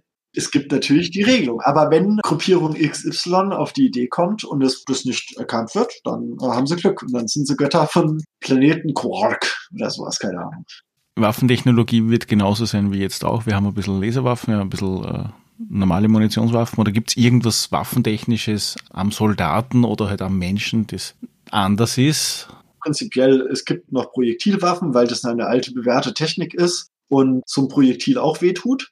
Und es ist günstig in der Herstellung, wenig federanfällig und so weiter. Es gibt natürlich dann auch Strahlenwaffen in allen möglichen Arten und Weisen und nicht tödliche Waffen für irgendwelche, keine Ahnung, Kopfgeldjäger, die benutzen dann gerne Netzwerfer oder man kann irgendwelche Flüssigkeitswerfer mit, mit Munition, die zum Beispiel jemand fixiert oder sowas dann beladen. Inwieweit hast du das implementiert, dass man Waffen modifizieren kann durch Sichtverstärker, langer Lauf, keine Ahnung was? Äh, es gibt bei der Ausrüstung gibt's mehrere Qualitätsstufen. Und jede Qualitätsstufe ist natürlich ein bisschen besser als die Qualitätsstufe davor. In manchen Kolonien wird es schwieriger, eine Ausrüstung Gegenstand der höchsten Qualitätsstufe zu finden und so weiter und so weiter. Und genauso gibt es auch, ist es auch bei Waffen. Ich habe das bei Waffen, weil äh, viele Rollenspieler legen natürlich sehr viel Wert auf ihre Waffen. Ja, ich, man, man kennt's ja, ne? Also äh, ich meine, man möchte Schuhe, man möchte ein Ausrüstungspaket und man möchte ein Schwert, das einen goldenen verzierten Griff hat. Die Klinge muss so und so aussehen und so weiter und so weiter. Also da gehen die Leute extrem drauf ein. Und so habe ich das auch bei Waffen gemacht. Es gibt eine Grund, eine Grundpistole, sage ich jetzt einfach mal. Und mit jeder Qualitätsstufe kann man eine Sache daran verbessern. Man kann zum Beispiel, man hat eine Pistole und durch die Qualitätsstufe könnte man zum Beispiel die Reichweite erhöhen oder den Schaden erhöhen oder den Durchschlag erhöhen oder die Magazinsgröße erhöhen. Solche Sachen kann man, kann man verändern. Einfach um ein bisschen Individualität mit reinzubringen. Oder irgendwelche Nebeneffekte. Zum Beispiel, ich habe Plasmawaffen, die können natürlich überhitzen. Man kann quasi durch diese, ähm, also die überhitzt bei Patzern, wenn man eine Eins würfelt zum Beispiel, kann die überhitzen. Man kann, wenn man eine bessere Waffe hat, kann man entscheiden, dass mehr Einsen gewürfelt werden müssen, bis diese Waffe überhitzt. Sprich, man baut dann mehr oder weniger eine bessere Wärmeableitung ein oder so. Oder man konzentriert sich nur auf den Schaden und bügelt äh, alle Bonis, die man durch bessere Qualität kriegt, in den Schaden rein. Also das kann man sich frei entscheiden, frei aussuchen. Na, wie gesagt, ich kenne nur die klassischen Geschichten, wie zum Beispiel bei Traveler, wo ich etwas halt, ich, ein bisschen erhöhte Stabilität bekomme, weil ich äh, den Booster zunehme oder den Zielcomputer, damit es ein bisschen besser wird und solche klassischen Dinge. Aber so vereinfacht und trotzdem leicht abstrakt habe ich bis jetzt noch nicht gehabt. Die Reichweite kann man dann rollenspieltechnisch damit begründen, dass eben man hat ein Scharfschützengewehr sich geholt und verbessert die Reichweite halt extrem. Rollenspieltechnisch kann man das mit einem Zielcomputer begründen. Dass da halt einfach ein aufwendiges Zielsystem drin ist, das zum Beispiel dann, keine Ahnung, das, das Ziel besser verfolgt oder eben sagt, wo man abrücken muss oder solche Sachen. Es gibt auch nicht einen Hersteller von Waffen, sondern es gibt Pistolen wahrscheinlich tausende, tausende Hersteller von Pistolen, die sehen auch alle dann anders aus oder sowas. Das, das wollte ich nicht festlegen. Das wollte ich nicht wie Warhammer machen, wo es auf Millionen Planeten zwei lizenzierte Baupläne für Boltgewehre gibt oder sowas. Wenn du viel Geld hast, dann kriegst du eins vom Mars. Und wenn du nicht, wenn du nicht so viel Geld hast, dann kriegst du halt ein schlechteres von irgendeinem anderen Bauplan. Es ist halt allein durch diese Größe ist es halt ein bisschen, ähm, da kann der Spielleiter dann zum Beispiel auch so ein bisschen, oder der Spieler selbst, entweder, entweder der, der Lauf ist besonders gut gezogen, dass die Waffe mehr Reichweite hat, oder das Magnetfeld bei Plasmawaffen ist besser, dass die, der, das Geschoss nicht so viel Energie verliert auf dem Weg, weil Plasmawaffen haben eine relativ kurze Reichweite, weil die ja ziehen, also die ziehen immer so ein, ich meine, das ist, das ist erhitztes Plasma, das verliert natürlich schnell Energie. Und da kann man vielleicht begründen, dass das Magnetfeld besser ist, dass es dadurch die Reichweite erhöht wird. Oder einfach Ziel dieses Symptom der Qualitätsstufen, wie du es bei den Waffen angesprochen hast, das zieht sich dann durch das komplette System durch. Also alles, was Ausrüstung ist, wurscht, ob das ist Waffen, Rüstung, Ausrüstung. Genau, ja. Raumschiffe vermutlich auch. Ja, das ist eine andere Art. Das habe ich Elite-Qualitätsstufen genannt. Man kann halt nicht einfach auf jedem Planeten sich ein Raumschiff kaufen. Das sind dann diese besonders Hightech-Sachen. Aber prinzipiell, ja, es gibt für alles. Es gibt sogar für Rohstoffe Qualitätsstufen. Aber gut, wenn man Asteroiden abbaut, dann kriegt man entweder Kiesqualität oder man kriegt, man trifft auf Titan oder sowas. Ne? Also da Genau. Und je nachdem, auf welchem Planeten man ist, wenn man auf irgendeinem Hinterwäldlerplaneten ist, wo es vielleicht einen guten Handwerker gibt, dann ist die erhältliche Qualität ist ein bisschen von deinem Verhandlungsgeschick abhängig. Also durch Handelsproben kann man dann die Qualitätsstufe erhöhen, die man auf diesem Planet kriegen kann. Eventuell muss man dann ein bisschen länger warten. Aber dafür gibt es auch Regeln in dem Regelwerk, wobei das ja meistens von den Gruppen eher dann abstrakt gehandelt wird. Also der Spielleiter entscheidet dann, ja, es gibt jetzt das und das hier oder das und das gibt's nicht. Bei den meisten Science-Fiction-Settings ist es ja so, dass die Technologie angehalten worden ist, so wie wir es bei Traveler hatten, beziehungsweise bei Warhammer ja genauso. Aber auch manche Technologie nicht weiter erforscht wird oder verteufelt wird, weil böse oder einfach nicht mehr nutzbar. Wie ist es dann bei Rising mit Körperteilen, so aller Cyberarmen oder Cyberimplantaten oder? Das ist sehr beliebt. Also es gibt Technologie, die kann sich jeder einpflanzen lassen. Es gibt aber Technologie, die, die sehr schädlich für den menschlichen Körper ist bei der Anwendung. Und dafür, da kommt dann äh, die genetische Modifikation ein bisschen ins Spiel. Es gibt, äh, die sind, diese Individuen sind Eigentum der Regierungsorganisationen. Die sind aber extra so gezüchtet worden, dass ihre Körper kompatibel sind für kybernetische Implantate. Also wenn man es einfach sagt, sowas wie die Klonarmee bei Star Wars. Ich würde es eher wie die Tech-Priester bei Warhammer nennen. Ja, also ja, gut, sie sind speziell gezüchtet. Also ich habe das regeltechnisch so begründet, dass manche Implantate einfach so viel Energie produzieren bei der Benutzung, dass sie einen normalen menschlichen Körper zu sehr schädigen würden. Und bei diesen, ich habe sie ja Cyborgs genannt. Ich meine, jeder, der ein Bauteil in sich hat, ist automatisch ein Cyborg. Aber das war halt ein Wort, was ich halt passend fand. Bei denen ist der Körper verändert worden, dass er weniger Elektrizität leitet. Sie haben weniger Lebenspunkte. Dafür sind sie halt besser gegen Stromstöße und sowas abgeschirmt. Äh, deswegen können sie solche Implantate, die besonders schädlich für normale Menschen wären, nutzen. Der Nachteil an diesen Cyborgs ist, wenn man einen spielt, ist man regeltechnisch quasi abgehauen. Das heißt, sobald man sich entscheidet, einen Cyborg zu machen, äh, muss man automatisch angeben, dass man halt auf der Flucht ist. Und das hat dann natürlich wieder andere Nachwirkungen. Sie haben zwar eigene Willen und so weiter, das sind ganz normale Menschen, aber sie gehören zu diesen Regierungsorganisation. Das heißt, du wirst sie nie in einem zentralen System finden, sondern eher in den Randgruppen unter Piraten oder ähnliches. Als Spieler, dann bist du eher so auf der, entweder klar, entweder man ist ein Regierungstreuer und macht für die Regierung und dann kann man so einen auch so spielen. Wenn man als freier Abenteurer ein Cyborg spielt, dann bringt es diese Nachteile mit sich, dass man vorsichtig sein muss, dass die falschen Leute dich nicht entdecken oder dass du dich nicht jedem gleich offenbarst als Cyborg, weil du dann durch ähm, ja, wenn einer zu regierungstreu ist, dann verpetzt er dich, so ungefähr. Das heißt, die Wahrscheinlichkeit ist sehr, sehr gering, dass du jemanden kennenlernst. Ja, also ich habe so genetische Mutationen habe ich mit eingebaut, auch als spielbar. Einmal den Supersoldaten, quasi kämpferisch und dumm. Dann den Cyborg und so ein Megamind-mäßig habe ich auch eingebaut, der halt sozial und körperlich eher schwach ist, dafür aber intelligenzmäßig extrem hochgezüchtet wurde. Aber die meisten werden vermutlich normale Menschen sein. Wie schaut es eigentlich mit KI aus? KI im Sinne von KI als Lebensform? Das ist so ein Mischding.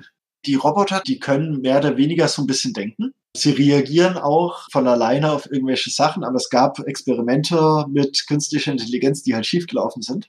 Wie es in jedem guten Universum ist. Ne?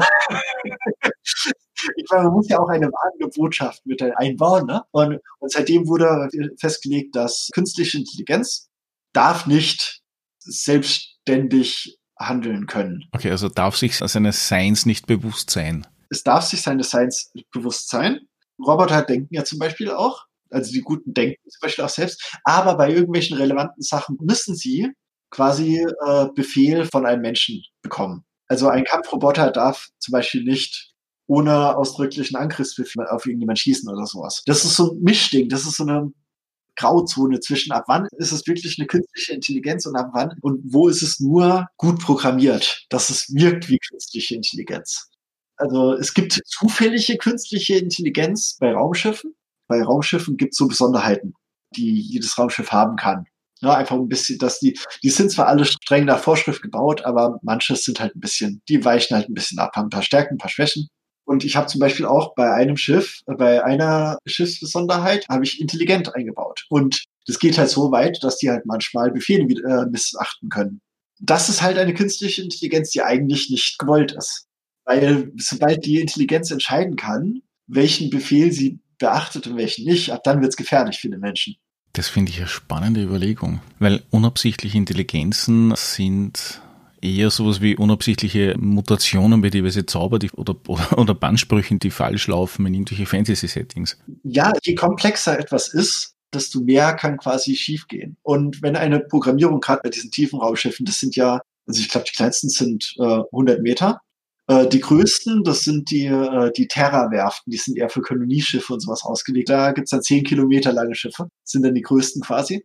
Also irgendwann kann es passieren, dass etwas entsteht, was wie eine Intelligenz wirkt, dass der Computer sich überlegt, so, okay, gut, jetzt hier dieser Schaltkreis darum leiten wäre effektiver und sobald er diese Entscheidung treffen kann, dann macht er damit weiter und irgendwann entsteht vielleicht sowas wie eine Intelligenz.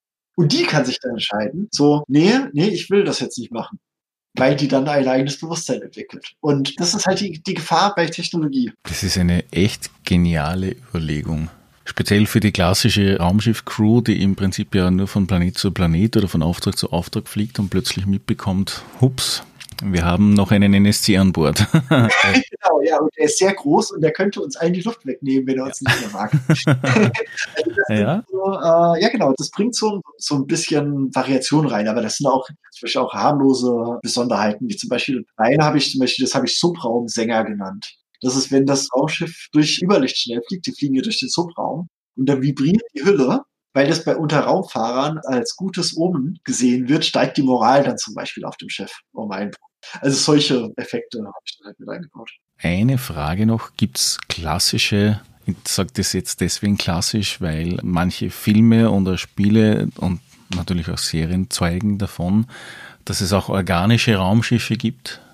Hast du sowas auch drinnen oder nicht? Also die, die Istis habe ich die Rasse genannt. Das sind diese genmutierenden irgendwas die züchten sich Raumschiffe. Die sind halt riesengroße Lebewesen, die sich von äh, Weltraumstrahlung zum Beispiel ernähren, dadurch Energie produzieren, in ihrem Körper Platz für andere Lebewesen ihre Art haben und so weiter. Also bei denen ist alles quasi, die haben keine Technologie in dem Sinne, sondern bei denen ist wirklich alles Lebensform.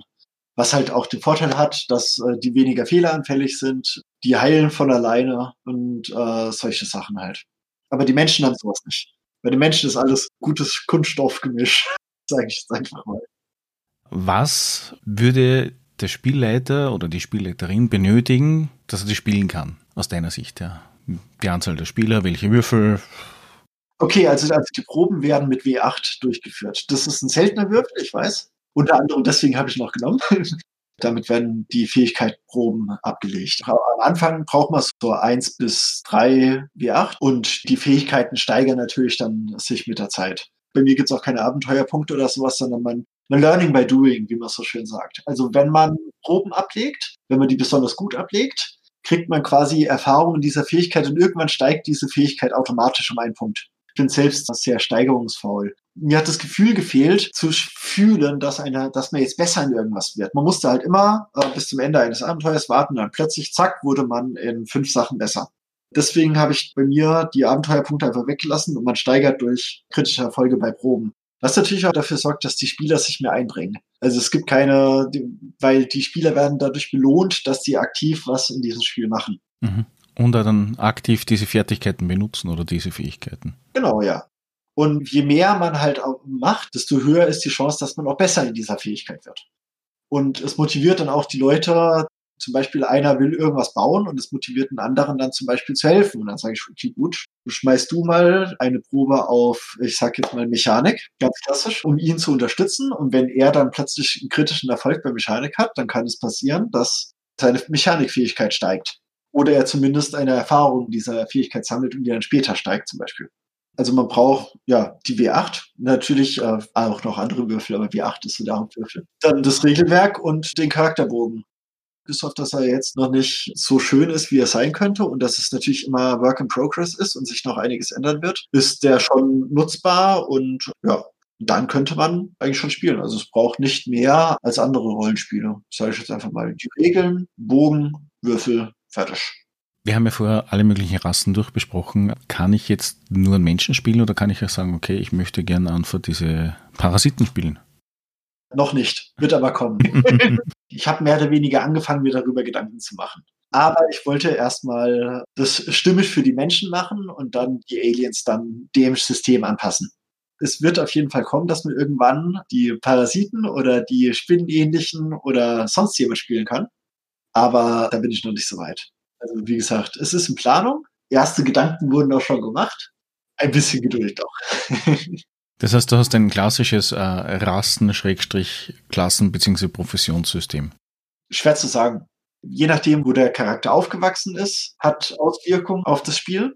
Nicht nur auf die Fähigkeiten und die Startwerte, sondern auch nachträglich auf das Spiel. Je nachdem, wie er aufgewachsen wurde, hat das dann auch Auswirkungen auf seine Lebenspunkte, seine Initiative. Und je nachdem, was ihn motiviert hat, dieses Abenteurerleben zu starten, hat auch noch Auswirkungen auf sein Leben und es gibt diese Begabungen. Unter Begabungen fallen zum Beispiel auch diese Mutationen, von denen ich vorhin erzählt habe, dieser Cyborg oder dieser Supersoldat. Aber das sind zum Beispiel auch an ganz normale menschliche Begabungen dabei. Zum Beispiel, dass einer der geborene Chefingenieur ist und der kriegt zum Beispiel bei Reparaturproben oder sowas extra Würfel.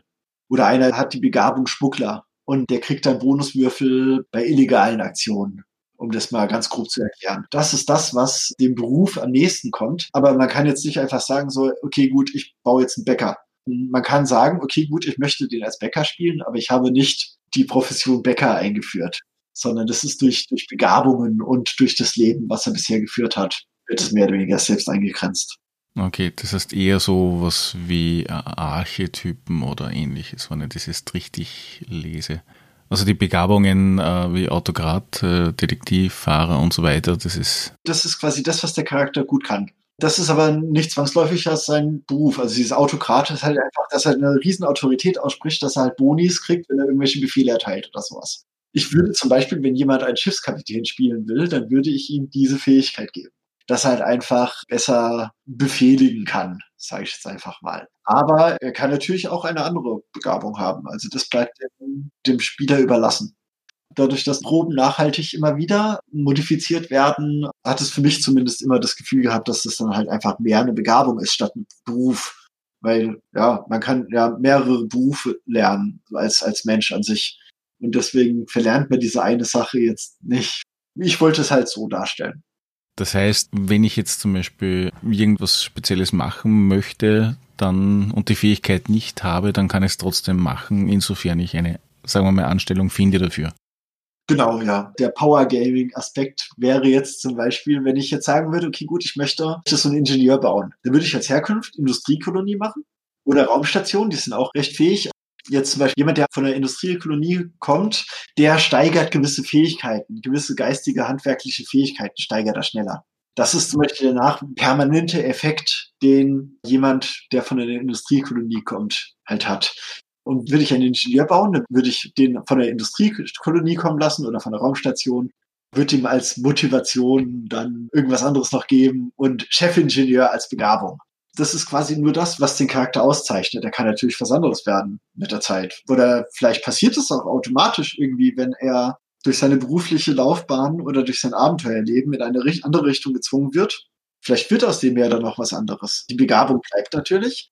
Aber ich wollte das ein bisschen realistischer gestalten, indem man halt nicht, es gibt keine Archetypen in dem Sinne. Lange Rede, kurzer Sinn, wie man so schön sagt.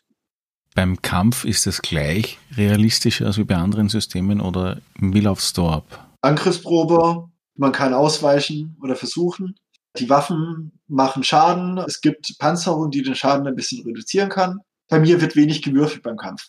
Also die Angriffsprobe wird gewürfelt, klar. Und je besser diese Angriffsprobe, also wenn man zum Beispiel kritischer trifft, jeder Effekt, also jede Acht, die man würfelt, also eine Acht, eine gewürfelte Acht ist ein kritischer Effekt, erhöht sich zum Beispiel bei der Pistole der Schaden oder bei Plasmawaffen dann der Durchschlag oder sowas in der Art. Das ist aber ein, an sich ein fester Wert. Nur dadurch, dass man halt besser trifft, also besser die Probe ablegt, erhöht sich dieser Schaden. Ich hatte das nämlich dann so, dass du dann durch verschiedene Qualitätsstufen, dann hattest du ein Scharfschützengewehr, das hat ein W20 plus ein W8 plus zwölf Schaden gemacht. Und dann dachte ich mir, das will doch keiner auswürfeln. Und deswegen habe hab ich dann irgendwann gesagt, die Scharfschützenwaffe standardmäßig macht, ich sage jetzt einfach mal drei Schaden, ich weiß die Werte nicht auswendig. Pro Qualitätsstufe kann man noch einen extra Schaden draufpacken. Und pro kritischen Effekt, also pro, pro acht, die man bei der Probe würfelt, kommen nochmal zwei Schaden oben drauf. Das ist zwar natürlich auch so ein bisschen rumrechnen, aber es ist weniger Taschenrechner als ähm, wie wahrscheinlich ist es dann, dass dein Gegner durch einen Schuss von einer 0815 Pistole überwältigt wurde? An dem Punkt bin ich jetzt gerade. In der Theorie klingt es alles ganz gut. Also man tötet nicht automatisch. Es kann aber, es kann aber schon passieren, dass mir jemand ordentlich Schaden zufügt. Also man hat jetzt zum Beispiel 10, 12 Lebenspunkte und mit einem sehr guten Schuss mit der Pistole kann man dann, sage ich mal, schon, ich weiß nicht, mit der durchschnittlichen Pistole ist sehr guter Schuss, acht Schaden machen, was den fast umbringt. Im Kopf macht man halt die Hälfte extra Schaden, also ein sehr, sehr guter Kopfschuss mit, gegen jemanden, der keine Panzerung trägt, würde ihn mit einem, also den Charakter mit einem Schuss schon umbringen. Aber die Wahrscheinlichkeit ist sehr gering. Aber wie gesagt, an dem Punkt bin ich gerade, was das Balancing da angeht. Weil bis vor kurzem hatte ich noch mehr Lebenspunkte und der Einfachheit halber, weil ich dieses viele Rumgewürfel ein bisschen reduzieren wollte, so fühlt sich der Kampf auch ein bisschen dynamischer an. Wenn jeder erstmal äh, 40 Sekunden lang seinen Schaden auswürfeln muss, das fühlt sich einfach nicht an wie ein Kampf. Deswegen habe ich das alles ein bisschen runtergestaucht. Die Waffen machen jetzt weniger Schaden, weniger Gewürfel. Die Menschen halten dadurch aber auch weniger aus. Und das Balancing, das muss jetzt ausgetestet werden. Also ich denke mal, das kriegen wir relativ schnell hin, weil ich habe so das Gefühl, je mehr Balancing-Probleme man in der Vergangenheit hatte, desto mehr kriegt man ein Gefühl dafür, was so halbwegs passt und was nicht. Irgendwann muss man halt die Spieler fragen, ging das jetzt zu schnell? Hat man gemerkt, dass dieser Alien jetzt eine Bedrohung darstellte oder waren drei Kampfrunden dann doch irgendwie äh, zu schnell oder zu langsam? Das, was mir sehr gut gefallen hat beim ersten Mal durchblättern, war genau das mit der Modifikation für einen Kopftreffer. Das ist was, was ich bis dato eigentlich nur aus Computerspielen explizit kannte. Und in jedem Rollenspielsystem wird es eher, ja, dann ist halt mehr und das war's, aber Genau, ich wollte es halt in der Regel fassen. Zuerst hatte ich 100 Prozent, dann war aber die Folge, dass jeder in meiner Runde nur noch auf den Kopf gezielt hat und dann waren die Gegner sofort tot. Also musste ich das auf 50 Prozent runterdrosseln. Genau, also da wollte ich schon speziell drauf eingehen. Ich hatte es anfangs noch komplizierter, dass dann Beintreffer und Armtreffer keinen tödlichen Schaden, sondern äh, so eine Art Damage over Time hinterlassen, weil derjenige dann ausblutet, aber das wird dann zu kompliziert. Also das war dann mit prozentualen Schaden vom Ursprungsschaden pro Runde für ein W6 Runden und das war dann wieder zu viel rumgerechnet. Ja, das, das, das stimmt ja. Also ich kenne einige Systeme aus dem Hobby-Umfeld, also sprich jeder Zweite, der ein Rollenspiel intensiver betrieben hat, hat ein Rollenspiel geschaffen oder probiert oder Überlegungen angestellt. Und da habe ich ja das eine oder andere Trefferzonensystem gesehen, das ja fast einer Trefferzone auf Millimeterpapier von einer 1 zu 1 am Gleichung vom menschlichen Körper in unterschiedlichen, äh, äh, wie sagt man da, stehend, sitzend, liegend, kriechend, äh, keine Ahnung was. Äh, ja, das wird einfach zu kompliziert und, und verlangsamt das System eigentlich. Und es soll ja trotz alledem auf der einen Seite einen Hauch von Realismus haben und auf der anderen Seite doch gewisse Freiheiten geben, damit man immer ein schnelles Spiel hat. Es will ja keiner vier Stunden lang Tabellen wälzen für, ja, ich habe jetzt zwei Punkte Schaden gemacht oder so. Genau, und ich glaube, das ist auch das Problem, warum viele Spiele dann scheitern. Ist, weil die Leute das Spiel erstellen, und ich kenne das auch von mir, ich hatte ja unfassbar komplexe Regeln. Man erfindet eine Regel und dann, ja, aber gut, ja, da kann man eine Sonderregel für machen. Dann macht man eine Sonderregel dafür man selbst kennt die Regeln. Das klingt furchtbar einfach. Ne? Und dann, ja, es gibt da vielleicht einen Weg, diese Sonderregelung noch zu umgehen. Und dann führt man eine weitere Regel ein, die diese Sonderregelung umgehen kann. Und so verstrickt man sich in ein riesen Netzwerk aus unfassbar komplizierten Regeln. Und dann merkt man, dass es scheiße ist. Und dann gibt man auf. Und ich, ich hatte auch schon Phasen, wo ich dann einfach mal ein Jahr lang oder sowas nichts mehr geschrieben habe. Ich war dann an einem Punkt, wo ich quasi alles umändern musste. Und es zieht halt alles einen riesen Rattenschwanz hinter sich her. Äh, manchmal hat man einfach nicht diese Kraft, für diese eine Sache 400, ja, ja, sagen wir 40 Regeln zu ändern, nur damit eine Sache realistischer wird. Und dann hat man keine Motivation und wenn man einmal aufgehört hat, ist es schwierig wieder anzufangen. Ich war oft an einem Punkt, wo ich wieder dachte, nee, jetzt muss ich für so eine Kleinigkeit, ich meine, mein ein Beispiel, diese eine Rasse, vor der vor kurzem, also vor fünf Jahren dieser gewaltige Krieg war, der war an einem bestimmten Planeten. musste ich mir überlegen, okay, gut, wieso sollten vier Rassen Krieg führen an einem bestimmten Planeten? Was macht diesen Planeten so besonders? Und dann dachte ich, okay, gut, jetzt baue ich für diese eine Rasse eine Schwachstelle ein. Für diese super aggressive Rasse, dem baue ich eine Schwachstelle ein, dass die einfach, was das überlichtschnelle Fliegen, sehr langsam sind oder die brauchen eine bestimmte Art des Weltraums, um fliegen zu können. Und dann zack, musste ich meinen gesamten Weltraum äh, in verschiedene Arten von Subraum quasi aufteilen. Seitdem gibt es den instabilen Subraum, den Normalraum und den stabilen Subraum. Und ich musste dann die Regeln dafür erfinden.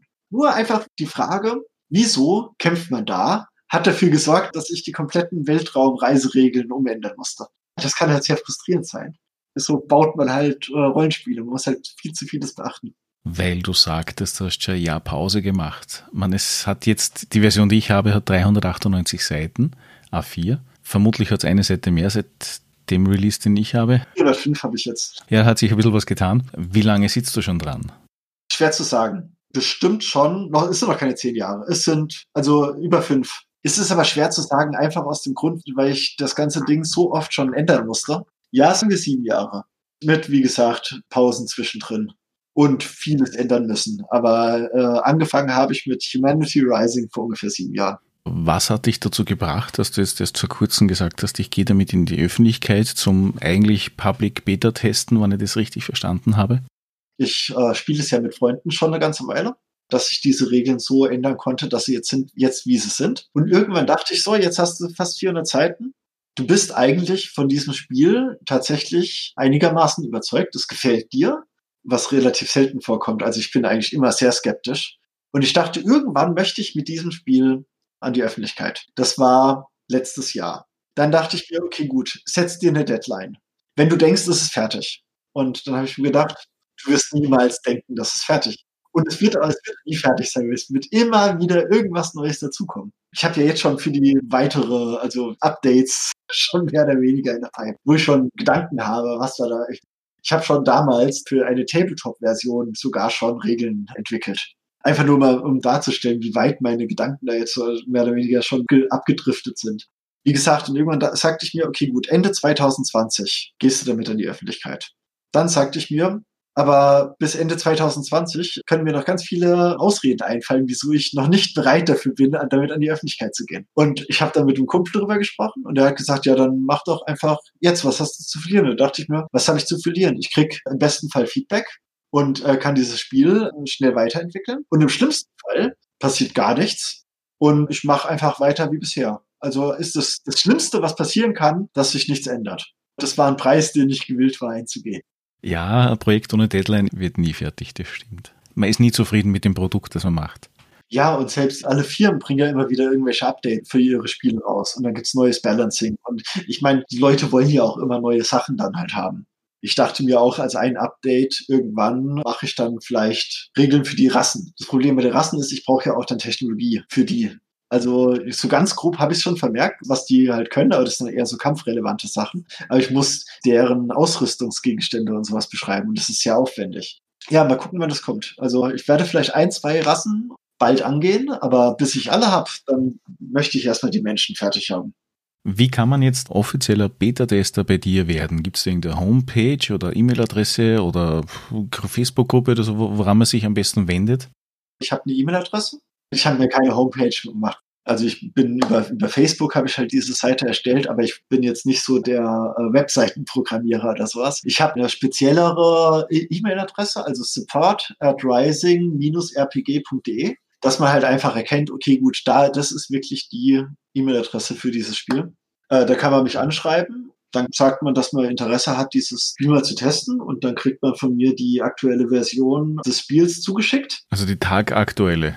Ja, manchmal ist auch Tage alt oder sowas. Also ich schicke keine tagesaktuelle Version aus, wenn ich mit dem Satz aufhöre, so ungefähr. Aber es ist die neueste Version. Natürlich die neueste Beta-Version. Es kann natürlich sein, dass ich am Vortag dann was geändert habe, was sich im Spielen dann als Blödsinn und nicht funktional äh, herausstellt, aber das ist dann halt das Risiko. Dann kann man es mir aber sagen, wenn ich es nicht schon selbst gemerkt habe und sagen ja hier, wir haben das getestet, aber da passt irgendwas logisch nicht. Oder wieso hast du das da so genannt und da plötzlich so oder sowas? Kann natürlich auch passieren. Ich meine, ich habe das ganze Regierungssystem mehrere Mal umgeschrieben. Kann sein, dass irgendwo noch ein falscher äh, Ausdruck drin steht. Ich meine, es sind 113.107 Wörter. Da kann natürlich mal ein Fehler untergekommen sein. Dafür brauche ich ja diese Tester. Nicht nur, dass sie Spaß am Spiel haben, sondern dass sie mir halt auch Feedback geben. Ich meine, klar, ich würde mich auch über finanziellen Support freuen, weil die Lizenzen für die Bilder sind natürlich auch nicht unbedingt billig. Das, was mich halt wirklich im Spiel weiterbringt, ist, wenn mir jemand sagt, okay, gut, wir haben das jetzt so und so getestet, das hat uns irgendwie nicht gefallen. Was hältst du davon? Oder wir hätten das so und so gemacht. Passt das zu deinem Spiel oder sowas? Dann kann ich natürlich überlegen, okay, passt das macht es für mein Regelwerk Sinn oder würde das zu viele andere Regeln über den Haufen werfen und dann muss ich mir was anderes einfallen. Aber das sind halt die Sachen, die mich halt weiterbringen. Hast du aktuell irgendwo, zum Beispiel auf YouTube oder irgendwie eine Aufzeichnung einer Demorunde von deinem System? Sowas habe ich nicht. Ich habe festgestellt, dass für mich schon Spielleiten und Regeln währenddessen überdenken äh, eine zu große Herausforderung ist und ich des deswegen nicht noch mit Video oder sowas dann das heißt, sollte jemand etwas machen wollen in diese Richtung, bist du nicht abgeneigt, das freigeben zu wollen, äh, freigeben zu geben? Klar, kann er, also kann mir gerne Bescheid sagen. Ich, ich muss dieses mit dem Urheberrechtshinweis hänge ich immer unten dran bei, äh, wenn ich die Regelwerke verschicke. Einfach weil das natürlich unter Urheberrecht fällt. Und ich muss natürlich auch vermerken, dass äh, die Lizenzen für die Illustration und so weiter, dass die, dass die von mir erworben wurden und dass ich die, die Rechte drauf habe und so weiter. Das sind halt Sachen, ich würde es am liebsten nicht machen, aber man hat mir bei vielen Sachen, hat er mir gesagt, ähm, mach's, schreib's dazu. Das ist ein Standardtext, den ich halt immer anfüge, dass das halt unter deutsches Urheberrechtsrecht und so weiter fällt es ist halt einfach, um mir persönlich Ärger zu sparen. Und unnötige Diskussionen zu verhindern, ja. Genau, ja. Ich habe Quellenangabe für die Bilder, beziehungsweise halt dann halt vermerkt, dass die Lizenzen von mir halt erworben wurden, die Nutzungs- und Vertriebsrechte oder irgendwie sowas halt, weil ich halt wirklich die Nutzungsrechte für diese Bilder gekauft habe, einfach um auf der sicheren Seite zu sein. Weil wer weiß, wie öffentlich das irgendwann sein wird. Und da möchte ich nicht wegen so einer Formalität sage ich jetzt einfach mal, mir dann irgendeinen Ärger einhandeln oder sowas.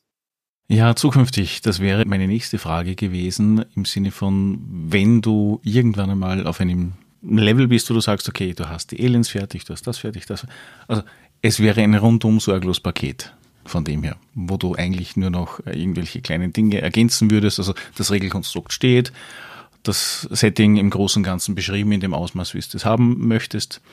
Würdest du es dann ähm, verlegen wollen oder würdest du es dann zur freien Benutzung weitergeben oder hast du da schon irgendwelche Gedanken gemacht von dem? Über einen Verlag und so weiter, das klingt natürlich super. Äh, ich würde nie das Risiko eingehen, meinen aktuellen Top dafür aufzugeben. Aber ich denke, klar, dann, ich meine, zum Verlag kann das mit, mit dieser Aufmachung und Illustration und so weiter, kann der viel schöner machen. Und dann, dann äh, es fühlt sich zwar schon an wie, wie ein eigenes Spiel, aber wenn es dann offiziell ist, fühlt sich halt natürlich noch geiler an. Also das ist dann, dann hat man so das so, ja, ich habe jetzt tatsächlich was geschaffen, was in den Regalen steht. Sage ich jetzt einfach mal. Also das ist, ist, ist nicht der Grund, wieso ich es mache. In erster Linie, weil ich halt wirklich, weil es mir Spaß macht und weil ich anderen Spaß bringen möchte. Aber ganz ehrlich, wenn ich irgendwann äh, zu hören bekomme, so oder ein Verlag wendet sich an mich und sagt, hier, wir würden das gerne vertreiben. Und wenn ich dadurch nicht die Rechte halt dann aus der Hand gebe, weil ich würde halt schon, das ist halt mein Baby, ne? Ich würde da nicht die Kontrolle ganz abgeben wollen. Aber muss ich ganz ehrlich sagen, also ich wäre echt nicht abgeneigt. Das wird sich dann wie was Richtiges halt anfühlen.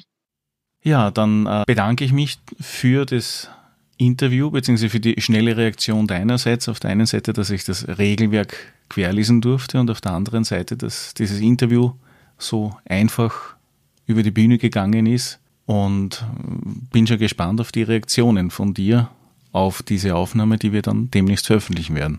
Ja, ich bedanke mich auch recht herzlich. Es hat echt Spaß gemacht. Ich wusste ja anfangs ja nicht, was auf mich zukommt. Es war sehr angenehm, hat, hat wirklich Spaß gemacht und ich bin auch sehr gespannt auch auf die, also nicht nur wie, wie die Endfassung sein wird, sondern wie die Reaktion deiner Hörer sein wird.